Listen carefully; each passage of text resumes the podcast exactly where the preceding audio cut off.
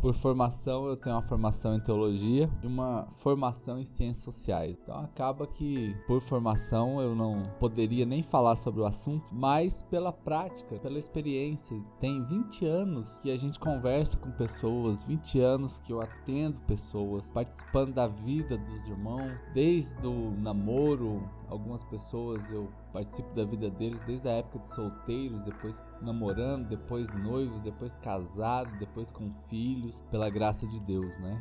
Então, a gente acompanha as pessoas e algumas coisas a gente vê pela prática, né? Mas só quero lembrar vocês aqui que o homem ele é feito em três partes, gente. A Bíblia diz assim: é, que o próprio Deus de paz vos santifique inteiramente, que todo espírito, olha só, gente, espírito, toda a alma e todo o corpo de vocês estejam conservados em paz. Olha, queridos, até a vinda de Jesus. Então, o ser humano, 1 Tessalonicenses 5:23, gente, guarda aí para você. Corpo, alma e espírito. Então, o nosso corpo é essa parte material que a gente está aqui. Eu estou sentado numa cadeira, estou falando com o celular. Esse é meu corpo. A minha alma é o que está aqui que me faz falar com vocês, o que eu estudei, as minhas emoções, acordar nesse dia, né? Tudo isso está aqui. Gente, nós temos o nosso espírito, que é a parte que se comunica com Deus. Do corpo dá para fazer uma radiografia, da alma e do espírito não tem como fazer uma radiografia. Mas a gente olha, por exemplo, Gênesis 2:18, Olha que coisa linda, gente, o que, que Deus fala. Então o Senhor Deus declarou, gente. Olha só o que, que Deus, o próprio Deus declarou. Né? Então, se Deus falou, vamos prestar atenção naquilo que é a palavra de Deus. É a primeira vez que ele começa a falar sobre como que o homem vai ser nessa terra. E ele diz assim: não é bom que o homem esteja só. Querido, se não é bom, significa o quê? Que é ruim. Então, é ruim o homem ficar sozinho. É ruim o ser humano estar é, sem relacionamentos. É ruim para o ser humano quando os relacionamentos dessa pessoa são relacionamentos tóxicos, são relacionamentos doentes. Então, não é bom. Agora, se o, o ser humano ele está conseguindo interagir bem com o seu próximo, com seus relacionamentos, então isso significa que está bom. Entenderam? Então a Bíblia também, eu sempre digo para os irmãos que uma das maneiras de, da interpretação bíblica é a gente fazer a interpretação reversa. Olha, não é bom que o homem esteja só. Então quer dizer que é bom quando ele encontra alguém. É bom quando ele está realizado nos seus relacionamentos. É bom então, Gênesis capítulo 2, versículo 18. Então, corpo, gente, é o físico, é a matéria. E esse físico, matéria, precisa de relacionamento. Gabriel, Lari, Selma. E eu tô falando nesta manhã sobre depressão pra gente orar sobre isso. Então a alma é onde está o que? As emoções, as minhas vontades, a minha inteligência. A alma é uma caixinha preta, gente. É uma caixinha preta. Que, que, tipo de caixinha preta? Não tem um avião quando ele cai? A pessoa não vai atrás da caixinha preta para saber o que aconteceu?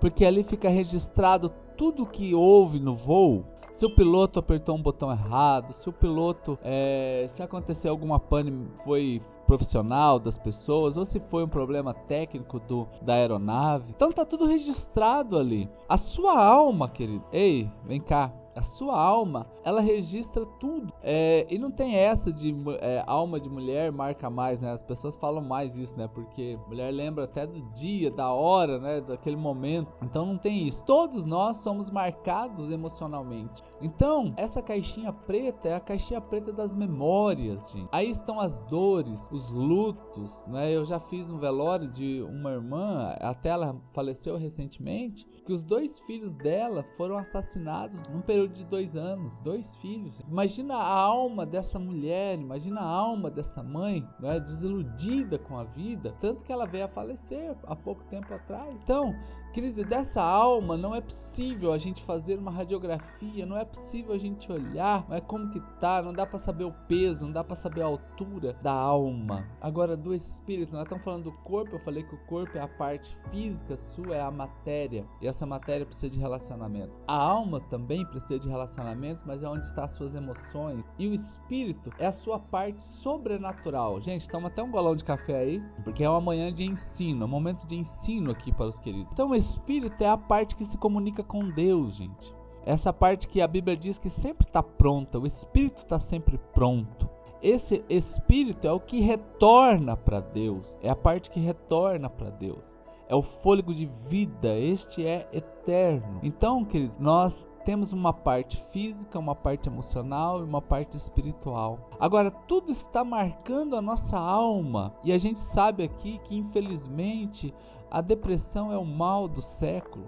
E eu estou dizendo isso porque nesse tempo de pandemia, quarentena, depressão está aumentando demais, suicídio, percas, as pessoas estão algum, é, quem está é, com problemas financeiros, algumas empresas fechando suas portas, empresas com muita dificuldade, não é de caminhar, porque dependendo do setor onde ela está, não consegue crédito, tem que mandar pessoas embora. E esses empresários, vai é um golpe muito forte que vai chegando, né? Então, o corpo, Cris, eu quero falar aqui apenas uma observação sobre a depressão. Você sabia que existe depressão que pode ser física? Um hormônio que está desregulado, pessoa que tem um hormônio desregulado, ela pode ficar depressiva. Mas é, você deve procurar especialistas nessa área. Vai medir, por exemplo, tireoide, todas essas coisas, que vai o quê? avolumando em você, que é um problema físico. Lembra aqui que eu estou falando? Um hormônio que está desregulado pode gerar a depressão. Então, assim, mas você pode medir isso daqui através da medicina. O seu corpo pode estar doente e assim você está. Alguém pode estar com depressão, mas dá para tomar remédio, dá para repor isso aí, gente. Então, não precisa ficar doente por causa de hormônio, por causa de desregulamentação química no corpo. Agora, e a alma, gente? A alma. Eita, gente. Tá o grande problema do ser humano, porque o corpo a gente consegue resolver com remédio, o espírito a gente faz uma libertação, a gente aceita Jesus, conforme Jesus disse para Nicodemos. O que, que eu preciso fazer para nascer de novo? E Jesus disse: Olha, você vai ter que nascer de novo, mas não do corpo, e sim do espírito. Agora a alma, a alma, como Paulo diz, você precisa de uma renovação na sua alma. Uma alma sofrida, gente. Uma alma que está sofrida. Então, olha só, uma alma sofrida, uma alma emocionalmente deprimida. Por exemplo, na Bíblia, vamos lembrar aqui da história de Ana. Ana é aquela mulher que a Bíblia diz que ela estava com a, seu, a sua alma deprimida porque ela não tinha filho, gente. Ela estava abatida. Já viu uma pessoa abatida? Que as coisas não têm graça, as coisas não têm sentido, gente. Tá abatido ali, tá deprimido. Não tem prazer de um passeio, não tem prazer de um almoço em família. Tá doente. Tanto que a, a Ana é interessante, sua esposa Eucana, tem homem que não entende mulher, né? Aliás, a maioria não entende. Né? E ele achava que ia curar a, a depressão da Ana com prato de comida, né, gente? Talvez ele achava que ela era aquela Magali, né? A Magali que é aquela que fica comendo melancia toda hora, né? Quem tá comigo aí, gente? Talvez a linguagem de amor do Elcana era atos de serviço, porque ele serve a Ana. Só que não era, gente. A Ana não, não tinha prazer naquela comida toda lá. Ela não tava nem aí para aquilo lá. Ela queria ter um filho, ela queria não ser mais desonrada dentro de casa. Então, nesse momento, a Ana, gente, é uma, uma personagem na Bíblia que está doente emocionalmente. Agora, a gente pode falar, por exemplo, de outro. Eu separei aqui um homem, para a gente falar de um homem que está depressivo.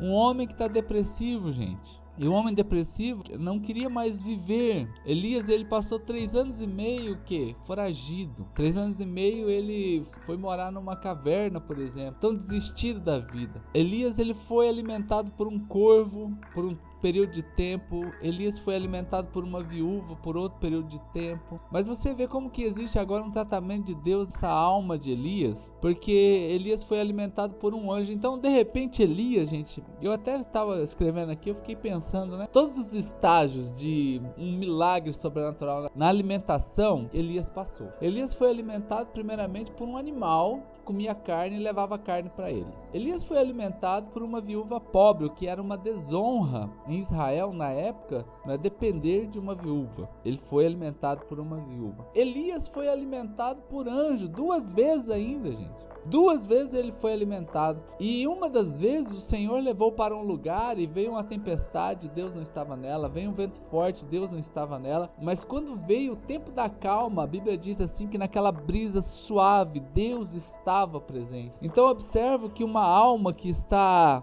muito agitada, Uma alma agitada, ela não consegue perceber Deus. Foi necessário a calmaria, foi necessária a calma. Então, Ouça nesta manhã, queridos, você que está aqui comigo agora, o Senhor acalmando a sua alma, acalmando a sua alma das preocupações das finanças, da preocupação da doença, da preocupação de como será o futuro, da preocupação da sua própria história. Interessante que Deus diz para Elias: Eu quero que você vá ungir um rei, você precisa ungir um profeta. Gente, eu acho muito importante isso na vida de Elias, porque quando Deus diz para Elias ungir um profeta, é que o Senhor está dizendo assim: Elias, eu valorizo aquilo que você faz. Ei, eu valorizo aquilo que você faz, Elias. Então, unja outro profeta, porque essa função profética ela é importante. Gente, que alívio você saber que aquilo que você faz é importante, amado. Eita, gente. Mamãe que está aqui, aquilo que você faz para os seus filhos é importante. Você que está aqui, né, papai que está aqui nessa manhã comigo aqui, aquilo que você faz dentro da sua casa é importante. Você que sai de manhã para trabalhar, corre, traz o pão para casa, é importante isso aí que você faz. Então, tanto que o Senhor diz assim: Eu quero que você deixe herança para os seus filhos. Eu quero que você construa uma herança para os seus filhos. Deixe para eles algo. Então, nossa, gente, que coisa linda. O Senhor valorizando em Elias. Elias, aquilo que você faz, gente, porque às vezes a gente não é reconhecido pelo que a gente faz. Ei, quem está comigo aqui, gente? Você já fez alguma coisa e você não foi valorizado por aquilo que você faz? E você fica pensando: para que, que eu estou fazendo tudo isso daqui? Ninguém valoriza. Eu sempre digo assim que mãe tem uma frase que é fantástica, que parece uma praga, né? Um dia eu não vou estar mais nessa casa e eu quero ver. Ou seja, é o momento de valorizar aquilo que a mamãe quer. Concordam comigo, gente? Então Deus olha para Elias e fala assim: Elias, você é um profeta e essa terra não pode viver sem profeta. Então eu vou levantar outro profeta. Elias, aquilo que você faz é importante, meu filho. Então receba essa voz de Deus sobre você agora, nesta manhã, querido, querida. Aquilo que você faz é importante. Queridos, mas aí já para a gente caminhar aqui, para a gente orar, o corpo ele toma remédio, né? Ele é suprido nos hormônios, vamos supor. E não sarou, o que aconteceu? Aí essa pessoa faz terapia. Eu até aconselho você, faça terapia, faça aconselhamento cristão, converse. Aí você faz, toma hormônio, faz terapia e não é curado, gente. Às vezes, dois, três anos, cinco anos, dez anos fazendo essas coisas, tomando hormônio, repondo e não tá bem na sua emoção. O que que tá acontecendo? É uma depressão espiritual, gente. Precisa de libertação. Porque você fez tudo e não é curado, não é curada. Então, um espírito de morte, algumas vezes entrando dentro desta casa, seja ela por tudo isso que está acontecendo, ou algumas famílias que têm aquilo que eh, nós já chamamos de maldição hereditária, que aqui você também tem o direito de não acreditar, não estou aqui para que você acredite em tudo que eu acredito, mas algumas pessoas que vivem sequências de aborto nas famílias, sequência de suicídios nessas famílias, querido, e isso tudo porque o suicídio nada mais é o ponto mais elevado da depressão. Então, essa depressão precisa ser liberta. Então aqui fica aqui nesta manhã o meu conselho para você. Você pode sim precisar de remédios físicos, você pode precisar de aconselhamento, não é ou terapia, mas você também pode estar precisando de libertação, de orações específicas, de clamor, de guerra espiritual, de uma batalha para a sua vida ser transformada. Passe por esse período e viva o extraordinário. Se toda essa crise que está aí está avolumando a tristeza dentro de você, eu quero dizer que nesta manhã o Senhor pode trazer trazer libertação para você, pode mudar a sua história. A Bíblia diz, e aí eu volto a dizer, que você apresente o seu corpo, a sua alma e o seu espírito completamente conservados e irrepreensíveis na vinda do nosso Senhor Jesus Cristo, que está lá em 1 Tessalonicenses 5:23. E o mesmo Deus de paz vos santifique em tudo, queridos em tudo que nesta sexta-feira o Senhor abençoe tudo na sua história, tudo na sua vida. E você não viva um estágio de tristeza, um estágio de depressão, em nome de Jesus. Amém, queridos? E eu chamo você agora para a gente ter um momentinho de oração, né? clamarmos a Deus nesse instante. Amém? Pai, em nome de Jesus, eu quero que abençoe os seus filhos. Ó Pai, estamos aqui orando e batalhando pelo Espírito. Ó Deus, pela alma e pelo corpo dos teus servos. Ó Deus, se alguém aqui conosco está depressivo nesta manhã, ó Deus, que o Senhor faça um milagre, ó Deus, seja no corpo, ó Pai, seja no espírito na alma, ó Deus, e que em nome de Jesus Ó Pai, agora também todo nível de libertação que é espiritual, ó Deus, todo nível de cura, ó Deus, que está no âmbito do espírito, ó Pai, eu clamo que o Senhor promova a libertação agora com os anjos de guerra que visitam este irmão, esta irmã, ó Deus, para dar a eles agora, ó Deus, um tempo extraordinário de bênção do Senhor e essa tristeza caia por terra e entre a alegria do Senhor, porque a alegria do Senhor é a nossa força. A alegria do Senhor é a força deste homem, desta mulher que aqui está. E em nome de Jesus, ele seja fortalecido. É a nossa oração. Em nome de Jesus. Amém.